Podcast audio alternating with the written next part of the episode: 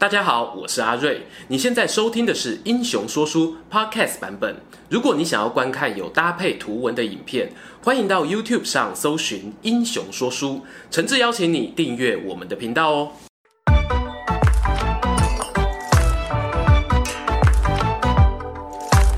Hello，英雄说书的观众朋友，你们好，我是说书人阿瑞，替大家带来精彩的英雄故事。今天呢、这是一支合作影片哦。那我要感谢的是汉家江湖游戏公司以及品玩帮的赞助合作，因为有你们的赞助呢，我才有机会在这边跟大家分享一个我很久以前就想要讲的人物。这个人物啊，在汉家江湖的游戏当中也算是肉搏系的强力角色，大概在剧情的中段左右就会加入玩家队伍当中。让我们把时光呢稍微倒转一下，回到十三世纪的蒙古帝国。而我们影片要说的主角呢，不是别人，正是历史上面有名的征服者成吉思汗的儿子，金庸武侠小说当中身兼九阴真经跟降龙十八掌两项绝学的大侠郭靖的干弟弟托雷。对于大部分的人来说呢，我们都很熟悉铁木真或者是郭靖的名号，但是本支影片的主角托雷。在历史上呢，可是响当当的蒙古铁汉，也是继承父亲统兵本领的不世出军事奇才，而且啊，他更是被寄予厚望，成为大汉的接班人。到底他的故事有什么特别之处呢？我们一起来听看看。托雷啊，他的全名叫做博尔只金托雷，出生于西元一一九二年，是成吉思汗的幼子，相传呢，也是他最宠爱的儿子。同时呢，托雷和他的大老婆梭鲁和铁尼氏所生的四个儿子蒙哥、忽必烈、序列兀、阿里不哥，这四个人呢，每个人都当过大汉，雄踞一方啊。所以，如果要说托雷他们一家人都是尊爵不凡的蒙古皇室，我觉得绝对有资格。托雷呢，他从小会受到爸爸宠爱是有原因的，因为据说呢，在铁木真被太赤乌部落俘虏的时候，那个时候家里面的亲戚啊都认为他凶多吉少了，只有还未满十岁的托雷，他竟然说：“我看到爸爸骑着绿色的马回家了。”嗯，这个孩子能够预知未来哦，我想他一定有当三眼乌鸦的潜力。试想啦，今天假如你是爸爸。当全家人都看衰你的时候，只有这个小孩子对你有信心，期待你平安返家。你对他又怎么能够不加倍疼爱呢？其实啊，在早年的蒙古部落就有一个传统，是幼子他要担任家族财产守护者的角色，而长兄们呢，则要分别外出建功立业。托雷呢，他确实很早就有被父亲带在身边一起作战的记录。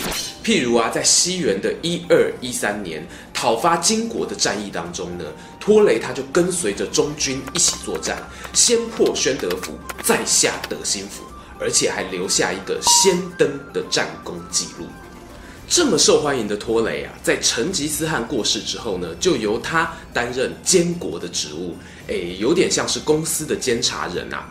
直到了两年过后呢，才和其他的宗亲一起推举他的三哥窝阔台来担任接班人。诶，是不是哪里搞错了？前面不是讲到蒙古的传统是应该由最小的幼子来接班吗？有一种说法是这样哦，因为三哥窝阔台他比较早出生，加上呢他的个性呢成熟稳重哦，在军中比较有威望，所以大家推举他成为大汉。实际上呢，一一八六年出生的窝阔台也仅仅只比托雷大了六岁啊。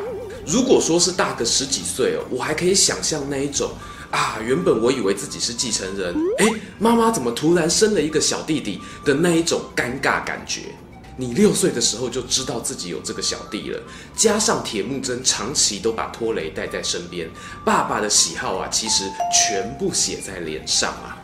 因此呢，更多人相信的说法是，托雷他是一个顾家的好男人，他有本事去争权夺位，但是他选择让出继承权，以换取家族的永续发展。而托雷最被人津津乐道，也是最精彩的作战事迹呢，就是发生在成吉思汗过世之后，他率兵攻破金国主力部队的过程。话说呢，金帝国消灭北宋之后啊，在华北平原建立起强大的王朝。虽然成吉思汗铁木真几度派兵攻打，把金宣宗从大兴府赶到了开封府汴京，但是啊，百足之虫死而不僵。要说给予金帝国真正致命打击的人，就是拖雷。铁木真过世之前呢，他有留下遗言哦，认为如果说要攻打金国，占领长安之后呢，应当要绕开长安西边有重兵防守的潼关，最好可以动用外交关系和南宋借道，走南边的大散关，绕一圈之后打一个右勾拳，直接灌进金国的腹地。而这条迂回作战的方针呢，对于机动性高的蒙古骑兵来讲是非常适合的。于是，在西元一二三一年，拖雷就和他的三哥窝阔台从陕西进入，攻下了凤翔。不过呢，接下来的战况哦，和他老爸铁木真的预言有一点不一样。也许是南宋他发现了你们金人跟蒙古人都不是什么好东西，我为什么要听你们的？因此呢，他直接砍了蒙古派去的外交使节，这让拖雷大为不爽，直接带着三万骑兵车进大散关。破凤州、屠扬州，然后顺着汉水往开封府直奔而去。话说啊，当时金国的皇帝金哀宗眼看蒙古人来势汹汹，就派出大将完颜和达在重要的据点邓州城屯兵迎敌，总计呢有十五万大军，不过多数都是步兵。当探子回报我拖雷的三万士兵渡过汉水，即将兵临邓州城的时候，完颜和达呢自恃有人数的优势呢，选择出城迎战。他挑了羽山这一座山丘，分兵列阵，让步兵在山前，骑兵在山后。但拖雷呢，他看到对手严阵以待之后啊，也不慌不忙地下令手下的骑兵队变换成雁行阵。像是大雁的翅膀一样哦，绕开山前大量的步兵，从山后两翼包抄少量的骑兵，而双方一接战，打没一会呢，蒙古骑兵就发挥打带跑的优势，立刻消失在金兵的视线之外。完颜和达看到蒙古军没有出全力，他不敢大意啊，生怕拖雷呢又会突然出现，于是他就命令部队全神贯注的警戒。一天过去。两天过去，时间来到了第四天。这个时候啊，金兵他从邓州城里面带出来的粮食啊，已经差不多快要吃完了。完颜和达呢，只好选择拔营撤退，回城补给。哪知道啊，手下的士兵还没有看到邓州城，就先看到蒙古军的旗帜。拖雷率领着骑兵突袭而来。原来呢，过去的四天里面呢，拖雷率领手下的骑兵埋伏在邓州城跟羽山之间的树林里面，让手下养精蓄锐。擅长野战的蒙古人啊，和在都市里面生活惯的金兵，其实双方原本就有差异。再加上这个时候呢，一方是以逸待劳，一方呢是一心想要赶着回家吃饭。羽山之战呢，双方是高下立判。完颜和达的军队溃散而逃，直接躲进了邓州城。我们的金哀宗呢，本来寄望那十五万大军哦，多多少少可以发挥一点牵制敌人的作用。哪知道啊，完颜和达将军一吞下败仗之后呢，就躲在邓州城里面闭门不出，让拖雷率领着他的骑兵啊，如入无人之境，一路往东北方切入。金国的首都开封府就在眼前。值得注意的是呢，拖雷他一边往北打，一边也劫掠城镇，让金国的老百姓纷纷往北逃难，使得开封府涌入了大量的难民，原本短缺的军粮啊就更加吃紧了。这时候啊，皇上连忙派人通知那个躲在邓州城里面的完颜和达将军，你再不回来救驾，主城就要 GG 了。虽然心不甘情不愿哦，完颜何达得知消息之后呢，还是派出他那十五万主力部队，从邓州龟速北上救援。也许是知道哦，金军被羽山大战大败之后呢，造成的阴影很深啊。拖雷打听到了消息之后呢，就派出三千名轻骑兵尾随完颜何达。这三千个人呢，当然不是要跟你单挑 PK 的，他们只是远远的躲在弓箭射程刚好射得到的地方，只要看到何达将军下令埋锅造饭，蒙古小队长就跟着下令放箭闹人，因为大军行军的沿途城镇啊，其实已经被蒙古人劫掠一空了。金国的士兵呢，只能够自己煮自己吃。被这三千名像苍蝇一样的部队这样一搞啊，整条路上几乎没有好好的吃过一顿饭，也没有一觉到天亮过。